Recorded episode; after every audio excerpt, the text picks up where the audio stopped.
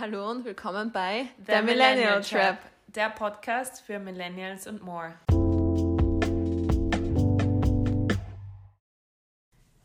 Hallo und willkommen zu einer neuen Folge von The Millennial Trap. Ich sitze mit der Sandra da und hallo, auch mit dem Luca. Hallo. Der wird uns heute ein bisschen was über NFTs erzählen, weil ähm, ich habe keine Ahnung, was NFTs sind. Und wie geht's dir, Sandra? Ja, das ist ja das Thema der Stunde und nachdem Luca ja in unserem zugegebenermaßen auch Freundeskreis, ich habe ihn ja persönlich rekrutiert, ähm, der NFT-Experte ist, dachten wir uns, das ist ein gutes Thema, um es hier zu besprechen, weil wir sind ja immer auf der Suche nach neuen Dingen, die wir lernen können. Und die uns ja, also jemand erklären kann, weil ich habe gerade erst herausgefunden, was NFTs eigentlich heißt. Und zwar? Non-Fungible Tokens. Tja, und genau darum geht es heute. Also Luca, bevor wir jetzt alles zulabern, ähm, wie gesagt, du, du kennst dich ja sehr gut aus mit NFTs. Du bist ja ein Mensch, der sich ähm, viele Dinge selbst beibringt, also Autodidakt. Und ähm, du hast mir auch mein erstes NFT geschenkt. Ja, stimmt, ja. Wie bist du überhaupt auf das Thema gekommen? Also, ähm, ich habe am Anfang letzten Jahres angefangen, so ein bisschen in Kryptos zu investieren und habe mir dann gedacht, okay, da bin ich jetzt ein bisschen spät. Wenn das nächste große Ding kommt, dann ähm, bin ich nicht spät. Habe dann über NFTs gelesen, habe mir gedacht, okay, das verstehe ich nicht. Äh, habe es sein gelassen und eine Woche später habe ich mir dann gedacht, nee, Luca, du hast gesagt, das nächste Ding verpasst du nicht habe mich dann ein bisschen mit NFTs auseinandergesetzt, habe mich dazu eingelesen und habe dann ein paar Tage später, nachdem ich halt sozusagen mein Research abgeschlossen hatte, äh, mein erstes NFT gekauft.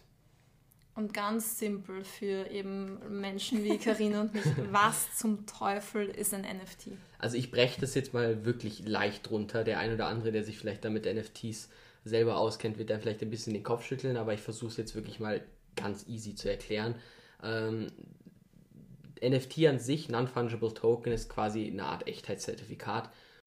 An den NFTs hängen dann quasi Bilder, so wie wir sie uns vorstellen. Ich, ich mag das immer gerne, ich vergleiche das gerne mit Kunst, also digitaler Kunst. Ähm, vor allem, wo es dann schwierig wird, sind gerade dieses Preisgefüge bei NFTs und da versuche ich einfach gerne immer die Kunst auf dem normalen Kunstmarkt einzubringen, weil das ist da auch so ein bisschen, was ist Kunst wert, wie viel ist man bereit zu zahlen und ich finde, NFTs kann man sehr gut als digitale Kunst beschreiben, weil das einfach da, ich finde, das ist das nächste, was wir auf, aus der echten Welt da haben. Und was dann noch ein cooler Vergleich ist, sind, sind so ein bisschen, weil dann gibt es ja halt die Seltenheitsgrade ganz oft bei NFTs. Also zum Beispiel sprechen wir mal das Set an, was das so die meisten Leute jetzt kennen. Das sind diese Apes. Davon gibt es quasi 10.000 Stück. Und ähm, aber auch nur diese 10.000 Stück und die haben halt unterschiedliche Seltenheitsgrade. Und das kann man so ein bisschen vergleichen wie mit so Pokémon-Karten sammeln. Also die haben unterschiedliche Seltenheitsgrade, sind dementsprechend auch unterschiedlich wertvoll, aber der Preis wird eben dadurch bestimmt, was Leute bereit sind dafür zu zahlen. Also entsteht der Preis sozusagen ähm, aufgrund der Nachfrage.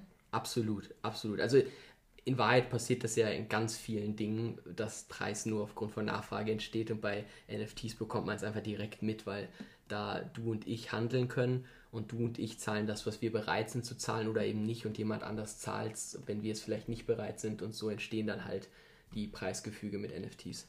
Und wie ist es dann zum Beispiel dazu gekommen, dass diese Apes, die man ja überall auf Twitter und so auch sieht, so bekannt geworden sind? Also was, was ist da passiert?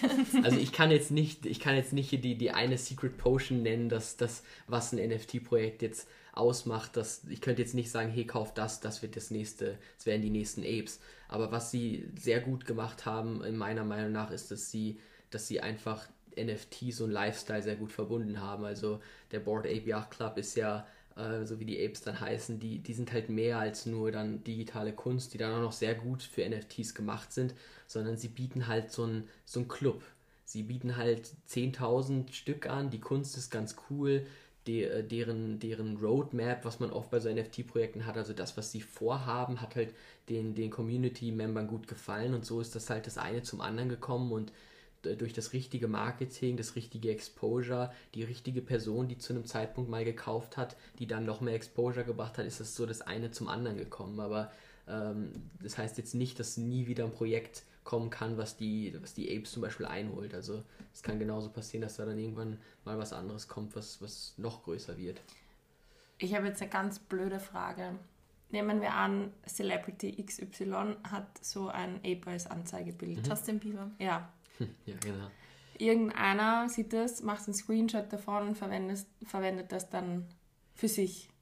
Ja, es ist ein ganz spannendes Thema, ähm, wo auch viel heiß diskutiert wird, weil natürlich das, das Kopieren eines NFTs quasi, also das Rechtsklickbild speichern, ist natürlich deutlich leichter, als zum Beispiel Kunst zu fälschen. Aber Kunst wird auch gefälscht, Kunst mhm. wird teilweise sogar ziemlich gut gefälscht. Das heißt, dieses es ist aber tatsächlich trotzdem fälschungssicherer als Kunst, weil ähm, auch wenn jemand jetzt ein Rechtsklickbild Speicher macht, ist er nicht der Eigentümer. Und was Twitter jetzt zum Beispiel vor, vor kurzem rausgebracht hat, ist ein ziemlich cooles Feature, um genau dem so ein bisschen entgegenzuwirken, ist, dass du bei NFTs, die auf der Ethereum Blockchain liegen, weil es gibt auch noch verschiedene Blockchains, wo diese NFTs dann liegen können, ähm, die haben ein Feature reingebracht, wo du dein, dein Wallet, also Wallet nennt man die, ähm, dein, deine Geldbörse quasi, wo NFTs liegen, die kannst du mit deinem Twitter-Account connecten und kannst dann dein NFT als Profilbild einstellen. Das hat dann keine runde Form mehr, sondern hat eine Hexagon-Form. Mhm. Und du kannst daran auch erkennen, dass dieses NFT tatsächlich diesem Twitter-User gehört und kannst dementsprechend auch so ein bisschen aussieben, wer mhm. faked und wer tatsächlich ein Ape hat.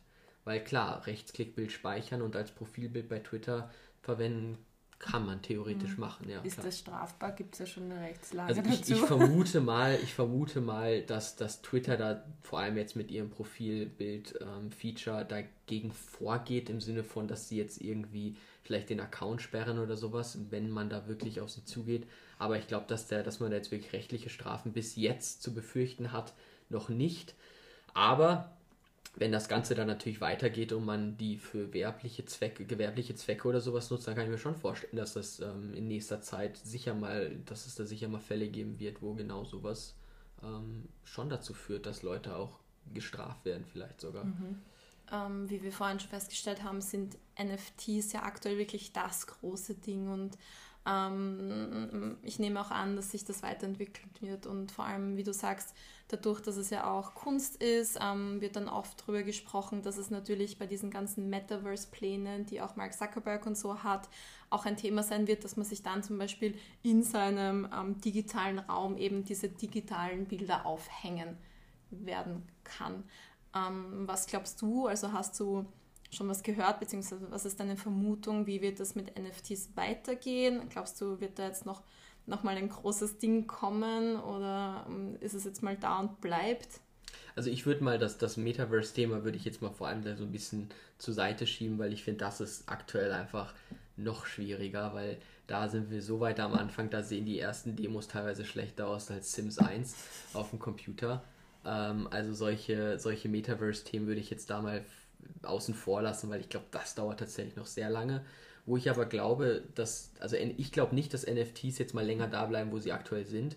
Ähm, ich glaube, was ist lang, was ist nicht lang, aber ich glaube, dass sogar jeder Normalo quasi, sage ich jetzt mal, also der, der nicht mal was mit NFTs zu tun haben möchte, früher oder später ähm, gezwungenermaßen damit was zu tun haben wird, weil ich mir sehr gut vorstellen könnte, dass gerade bei Themen, wo, wo, wo es darum geht, ähm, Eintrittskarten zum Beispiel fälschungssicher zu machen, den Graumarkt ähm, zu unterbinden, sprich Fußballspiele, Bundesliga, äh, Konzerttickets. Ich glaube, dass es da nicht mehr allzu weit entfernt ist. Da würde ich jetzt aber auch noch sagen, fünf Jahre dauert sowas sicher noch, dass wir da aber irgendwann vielleicht alle sogar mit NFTs in Berührung kommen, dass du quasi dein Konzertticket vielleicht immer noch in haptischer Form hast, aber auch in NFT-Form und dieses Übertragen damit dann nicht mehr so so einfach gemacht wird und der Handel damit eingeschränkt werden könnte. Mhm. Ich finde das total spannend, weil ich bin mit diesem Thema schon mehrmals in Berührung gekommen, einerseits über dich, andererseits eben über andere Ecken und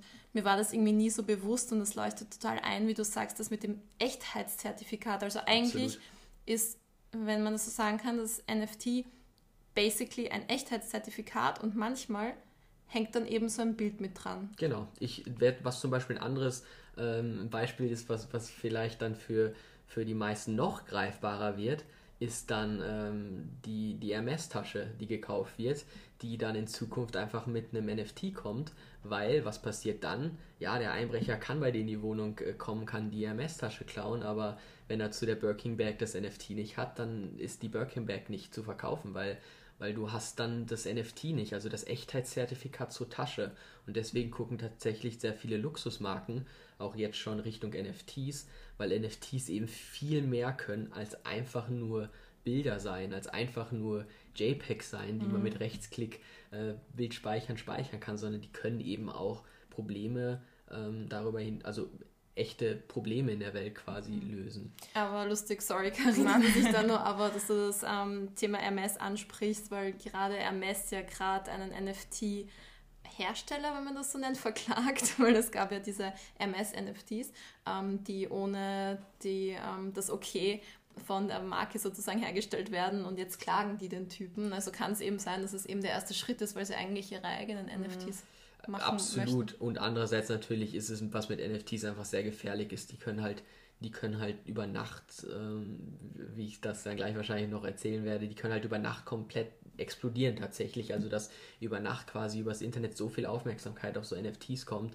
dass das dann halt natürlich für so Marken natürlich ein bisschen doof ist, wenn das dann in irgendeiner schlechten Form passiert. Und ist klar, dass dann Marken ähm, dagegen vorgehen werden. Auch in Zukunft wird es andere Marken geben, die jetzt nicht mehr vielleicht ein Eigeninteresse an NFTs generell haben, sondern die einfach nicht möchten, dass deren, deren Markenname in NFTs verwendet wird, weil Hermes möchte auch nicht, dass, dass ihre Taschen gefälscht werden, mhm. wenn ihr Name draufsteht. Also das ist einfach in einem anderen Spektrum.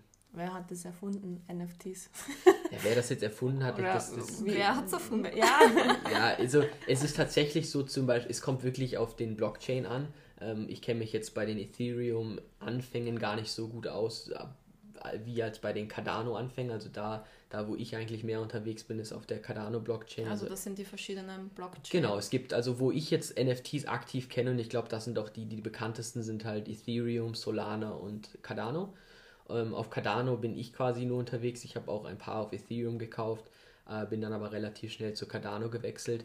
Und dort ist es tatsächlich so, das war ein relativ schlauer Deutscher, ähm, Anfang 20, der halt mal mit der, mit der Blockchain ein bisschen experimentiert hat und irgendwann, wie man das sozusagen nennt, sein erstes ähm, NFT auf die Blockchain gemintet hat. Ähm, was uns wieder zu so einem Ding bringt, Angebot, Nachfrage der hat die, das heißt, die, die Berries sind das, das sind quasi so ziemlich verpixelte Bilder von, äh, Pixel Art Bilder von, äh, von so Bären, ähm, die halt teilweise für 100.000 Euros gehandelt werden. Also da zum Beispiel ist halt die Frage, okay, wo ist der tatsächliche Wert dahinter? Naja, es war halt das erste NFT auf der Blockchain. Also mhm. da kommt dann halt zum Beispiel auch so ein, entsteht halt ein gewisser mhm. Wert. Aber okay, das finde ich total spannend. Ich bin immer noch bei dem Thema, dass es eigentlich ein Echtheitszertifikat ist ja. und darüber werden wir auch gleich nochmal sprechen, weil du ja auch ein eigenes NFT hast. Aber prinzipiell, wenn man das jetzt so kritisch beäugt, sagt man eigentlich, okay, du produzierst Kunst. Also ich dachte immer, Ausgangspunkt ist die Kunst, aber im Endeffekt ist du, also könnte jetzt jeder, könnte ich jetzt ein Kunstwerk produzieren, das verkaufe ich dir und mit dem NFT garantiere ich einfach, dass es mein echtes Ding ist. Ja, ist Kann mir, man so ist erklären. Mir, genau, ist mir heute passiert. Also ich habe heute beispielsweise mein erstes Kunstwerk gekauft ähm, von einem Wiener Künstler, der ähm, mir dazu das NFT zu diesem Kunstwerk auch überschrieben hat quasi.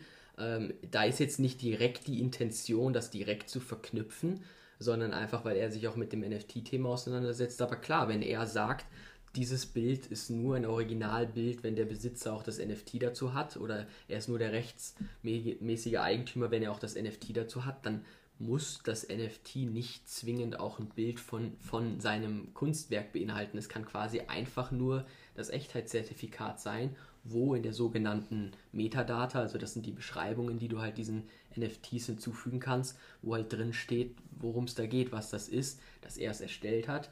Was da dann halt noch spannend ist, es gibt sogenannte Policy IDs. Das ist quasi wie die, Vertra ich nenne es jetzt mal ganz runtergebrochen, wie eine Vertragsnummer, wenn man das jetzt so sieht. Also du kannst quasi über diese Policy ID, äh, kannst du halt dann nachvollziehen, ob das, was du da hast, auch wirklich zu passt zu der Policy ID vom Hersteller und dann siehst du halt, okay, das läuft unter der Policy ID, die jetzt zum Beispiel der Künstler angibt das ist ein NFT von ihm und das brauche ich dann im Zusammenhang mit dem Originalkunstwerk, damit es wirklich mir gehört, in Anführungsstrichen. Könntest du das eine ohne dem anderen verkaufen? ja, ich, ich persönlich, klar kann ich das. Die, die Frage ist halt, ähm, wenn, wenn der Künstler es ganz offensichtlich macht, auch am Bild oder ganz offen kommuniziert, dass diese Reihe quasi nicht von ihm äh, zertifiziert wird in Form eines Echtheitszertifikats in der echten Welt, was er so unterschreibt, was er bei seinen sonstigen Kunstwerken hat, sondern in Form eines NFTs, wird es halt nur sehr schwer, einen Abnehmer zu finden, weil der dann natürlich im Best Case das weiß und dann natürlich das NFT auch fordert. Macht Sinn. Ja. Und du hast NFTs gekauft. Stimmt das? Habe ich das richtig verstanden? Alles Mögliche. Okay. Wo fangen da die Preise an? Also das, das ist das ist ganz, das ist tatsächlich super spannend, weil äh, die Preise fangen quasi bei null an. Also es gibt tatsächlich NFTs, die dir geschenkt werden können, weil das, das ist halt auch, das muss man auch dazu sagen, jeder kann quasi ein NFT herstellen. Also dieses Erstellen von einem NFT ist mittlerweile, nachdem da halt ein paar Pioniere da wirklich viel Struggle mit hatten, ist es wirklich ähm, relativ einfach. Ähm, ich verweise da mal so gerne auf so YouTube-Trolls oder so. Ich glaube, damit kriegt das wirklich jeder hin, so ein NFT auf die Blockchain zu bringen. Stay tuned ähm, for the Millennial Shop. ja, wer weiß, ne? das Cover von der jetzigen Folge als NFT ausgeben. So, solche mhm. Spielereien kann man theoretisch machen. Es ist nicht schwer. Aber wo es dann anfängt, etwas kostspieliger zu werden, ist halt, wenn, wenn ein Projekt halt eine tatsächliche Basis schafft und es schafft, dass Leute ähm, das kaufen wollen und auch noch bereit sind, mehr dafür zu bezahlen. Und da sind die Anfänge liegen bei paar Euro. Ähm, ich würde jetzt mal sagen, so ein durchschnittlich gutes Pro Projekt auf dem Cardano Blockchain fängt so irgendwo bei 50 Euro an. So die, die, wo man wirklich sagt, okay, dafür kannst du schon in die ersten etwas renommierteren Projekte einsteigen. Das sind dann halt aus dem Set die etwas weniger wertvollen. Das nennt man dann den Floor Price quasi, 50 Euro, da fängt es an und dann geht es hoch bis quasi unendlich. Ähm, bei Cardano sind die, ist das Handelsvolumen noch deutlich geringer als bei Ethereum, aber bei Ethereum werden NFTs für ein paar Millionen gehandelt. Also das ist dann nach oben hin gibt es da keine Grenzen. Was ist das wertvollste NFT, das du besitzt? Weil ich weiß ja, ich kenne deine Ziegen und ähm, alle möglichen Dinge. Was ist gerade das, wo du meinst, dass es also ja. auf, dem, auf der Cardano-Blockchain habe ich einen sogenannten Spacebud das ist, ich möchte jetzt nicht sagen, das sind die Apes aus der Cardano-Welt, aber das ist quasi dort aktuell das Projekt mit dem höchsten Floor Price. Also das ist dann ähm, auch das, wo sehr viele Sammler versuchen, einfach irgendwann hinzukommen. Also es gibt ja ganz viele, die, die mit wenig Budget einsteigen und dann, wie man das auch mit anderen Sachen machen kann, quasi flippen, also sich hocharbeiten. Und da ist jetzt so momentan, die Spacebuds sind da schon so das, das ähm, Projekt, wo die meisten sozusagen hinwollen mit irgendeiner Form. Und das, das habe ich, das habe ich mir vor ein paar Wochen habe ich mir dann quasi gegönnt. Ähm, gegönnt, genau. Nein, aber als, als, als kleine Belohnung auch für das eigene Projekt war das dann was, wo, wo man dann natürlich auch irgendwie gegenüber seiner Community zeigen kann, dass man, dass man in dem Thema selber drin ist und dann halt auch ein bisschen mehr Geld in die Hand nimmt für für ein NFT. Aber wie ist das dann? Also ich weiß, du bist auch sehr aktiv auf Twitter woher wissen die Leute dann, dass du der Besitzer von den und den NFTs mhm. gibt? Also ganz.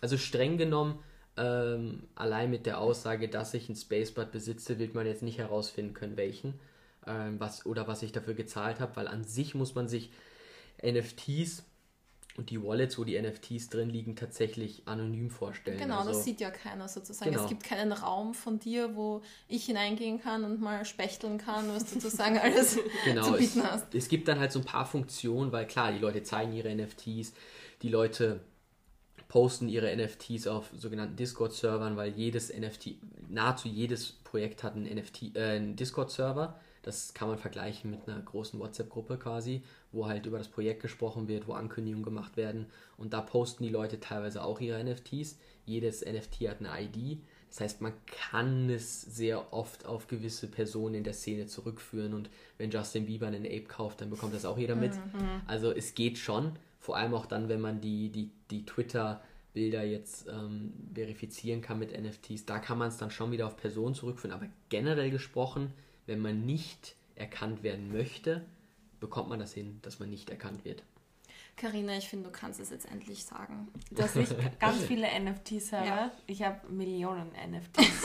Erzähl uns von deinem Ape. mein Ape ist ganz besonders. Ja.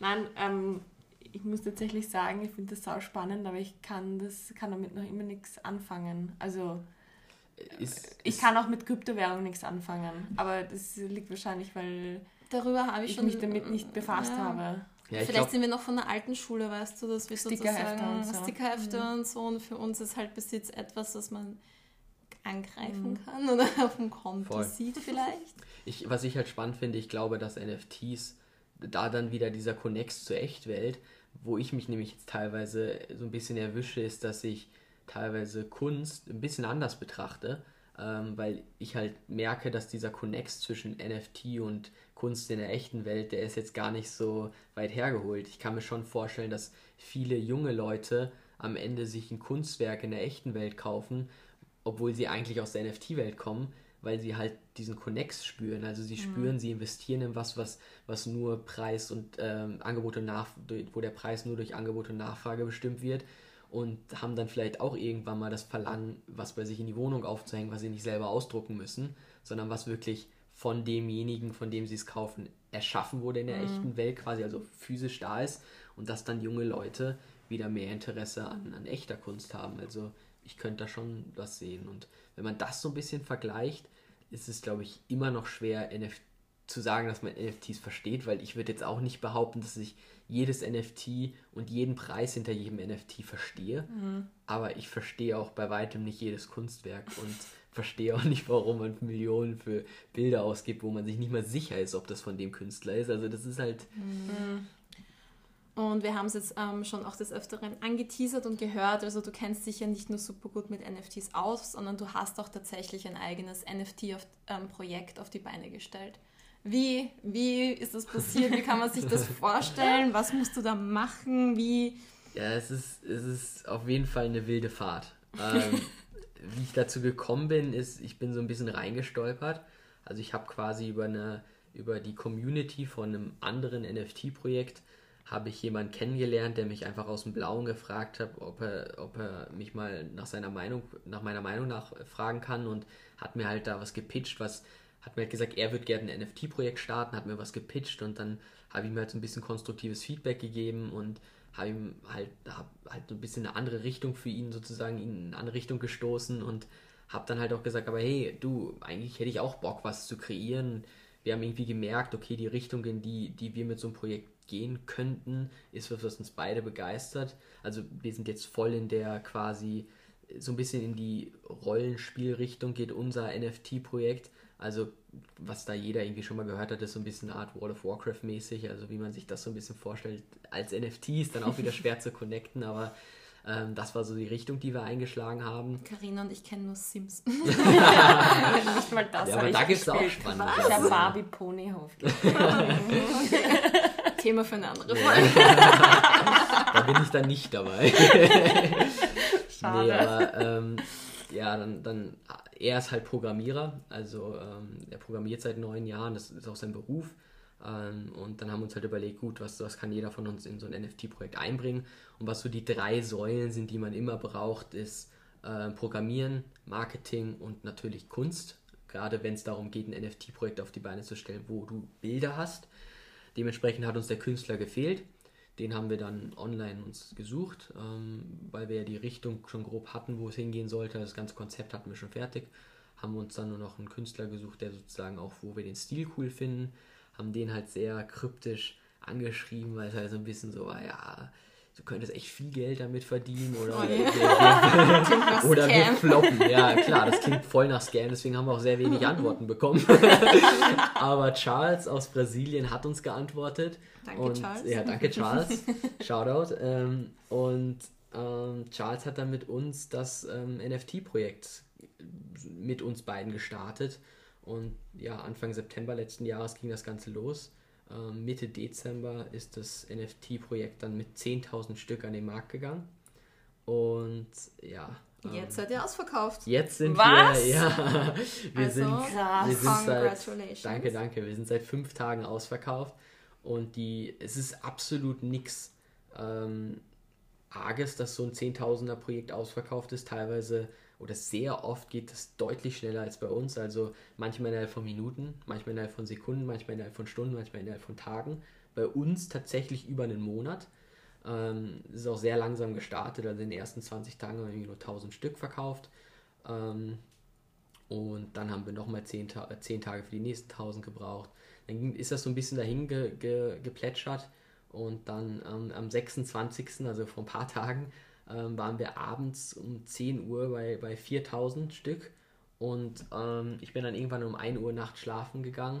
Da waren wir bei 5000 Stück. Dann habe ich vier Stunden geschlafen, habe zweieinhalbtausend verpasst. Und ähm, nach einer Stunde, die ich dann morgens wach war, waren auf einmal die 10.000 weg. Boah, Ähm, krass. Genau, wir hatten dann noch ein paar Leftovers wegen halt ein paar technischen äh, Dingen. Haben dann am nächsten Tag die, die 900, die dann doch noch über waren, nochmal geöffnet. Die waren innerhalb von ein paar Sekunden dann weg. Und dann waren wir offiziell sold out. Und das war dann schon.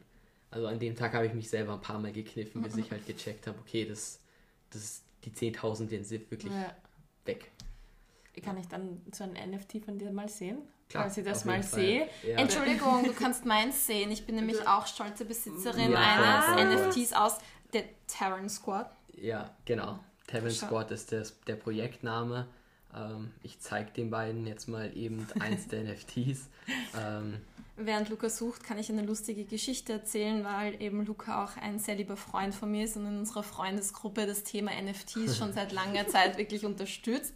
Hat er dann ähm, zwei andere Freunde, beziehungsweise drei, seine reizende Freundin Melly auch ähm, und mich ähm, mit Kryptos beschenkt, damit wir uns dann ähm, NFTs kaufen können aus eben ähm, dem Ja. Terran Squad. Und ich habe es natürlich verkackt. habe irgendwas falsch gemacht mit das- dem Wallet-Ding. War dann die letzte. Dann musste ich mir ein neues Passwort machen und im Endeffekt, die werden ja durch Zufallsprinzip, Genau. das ist ja das Besondere. Luca, vielleicht magst du das noch mal genauer Ach so, erzählen. man kann sich Gen- das nicht aussuchen. Genau, am Nein. Anfang, also es gibt immer eine Phase, wo quasi der Hersteller der NFTs die äh, NFTs das erste Mal ausgibt. Da gibt es dann einen sogenannten Min-Preis, also das ist dann halt der Kaufpreis. Ähm, der bleibt meistens bei den meisten Projekten immer gleich, ähm, bis halt alle ausverkauft sind. Und das Besondere daran ist, da ist halt so ein gewisser Gambling-Faktor dahinter, weil du kannst halt einen seltenen ziehen oder einen weniger seltenen. Und Sandra hatte halt das Glück, also so sieht halt ein NFT bei uns zum Beispiel jetzt aus. Ah, Und okay. Sandra hat zum Beispiel eingezogen, wo mehrere Aspekte drin sind, die halt sehr selten sind. Ähm, Es und- war mega lustig, Also weil ich habe es eben was verhaut. Ich habe mein Besonderes. sowieso, aber in NFT-Welt auch. Und ich habe es ähm, eben verkackt, habe mein Passwort neu machen müssen. Dann habe ich es gekauft. Auf einmal schreibt Luca in unserer WhatsApp-Gruppe Sandra OMG und ich so, oh mein Gott, was habe ich jetzt schon wieder getan? Oh no. Und er so, es ist ein voll seltenes. Und Ja. ich so, oh mein Gott, wie cool. cool. Genau, ich Kannst glaube, du mir dann deins auch zeigen? Und I'll Danke. show you mine. You show me yours. I don't have one, aber... aber das war gerade Sandras. Ähm, Ach so, Ja, genau. okay. Und, Also, ähm, ähm, good to know. das ist nämlich dann, glaube ich, so, dass, ja, ich habe mich, glaube ich, fast mehr gefreut als Sandra selber, ähm, weil, die, weil wir da noch in einem Stadium waren, wo wir noch nicht so viele verkauft hatten und dementsprechend die seltenen halt noch seltener waren. Ja. Dementsprechend war das auch einer der ersten in so einer Kombination, die ich gesehen habe. ähm, bin dann halt selber, habe mich dann selber sehr gefreut. Also grundsätzlich haben wir natürlich vor der Ausgabe alle 10.000 gesehen. Ja, das wollte ich gerade Ja, fragen. du Okay. musst halt, du hast ja auch, die werden, also der Künstler zeichnet keine 10.000 einzelnen NFTs, das sollte man vielleicht auch noch sagen. Also der zeichnet sogenannte Eigenschaften, die dann in verschiedenen Eigenschaftsgruppen sind, wie zum Beispiel Mm. Haare, Bärte, Rüstungen, äh, Waffen oder sowas und dann macht ein Computerskript, erstellt halt die 10.000 NFTs. Aber da ist halt sehr viel zu beachten mit den, mit den Fotoebenen quasi, damit da kein, kein Ohr hinterm Kopf ist auf einmal, weil das wird halt Computer, Ja. Computerskript erstellt. Deswegen muss man sich den Großteil der 10.000 schon angucken, aber merken tut man sich da selbst die schönsten nicht, weil das einfach so viele sind. Und dann in dieser Phase, wo die das erste Mal ausgegeben sind, wird man halt selber wieder daran erinnert, hey, das gab's. Hast du in der also keinen Favoriten von den 10.000?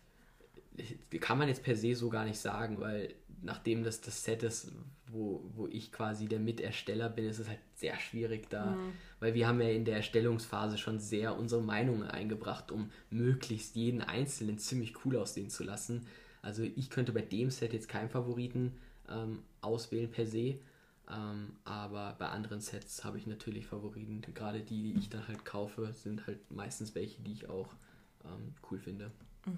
Okay. Also kaufst du ähm, jetzt mittlerweile auch oft einfach die NFTs im Resale sozusagen.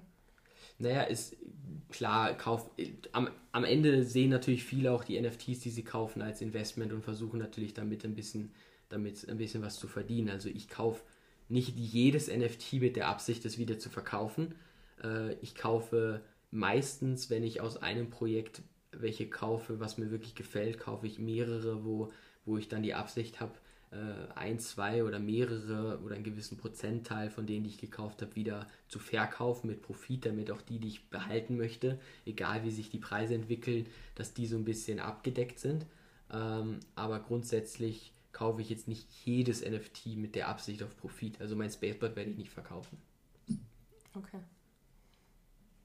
Böse Zungen, böse Millennial-Zungen würden mhm. jetzt fragen, wie wie machst du Profit damit? Das ist ja prinzipiell ist ja alles in diesem Blockchain-Space sozusagen ja. und alles in dieser digitalen Welt. Wie, äh, wie, ja, wie ist dein Profit, beziehungsweise wie verdienst du damit Geld? Also womit du dir dann auch Brot und Butter kaufen kannst. Naja, man kann, man kann, jeden, man kann jede Kryptowährung wirklich innerhalb von Minuten, Stunden und dann wenigen Tagen quasi sogar am Konto haben. Also das ist jetzt nicht so, dass wir davon sprechen, ja, die Kryptowährung und dann musst du es in die Schweiz schicken und die Schweiz schickt es dann in die USA und wenn du Glück hast, ja, genau, dann nochmal bei Liechtenstein und wenn du Glück hast, hast du dann in drei Monaten äh, 10% von dem, was du da eigentlich verdient hast. Nein.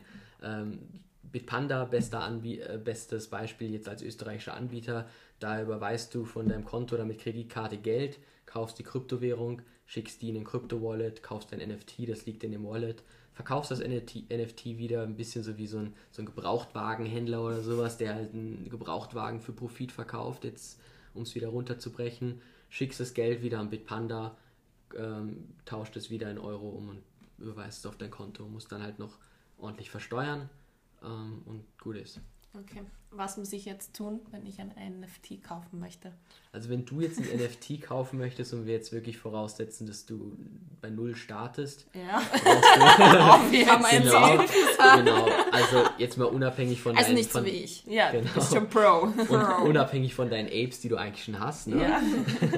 brauchst du, genau,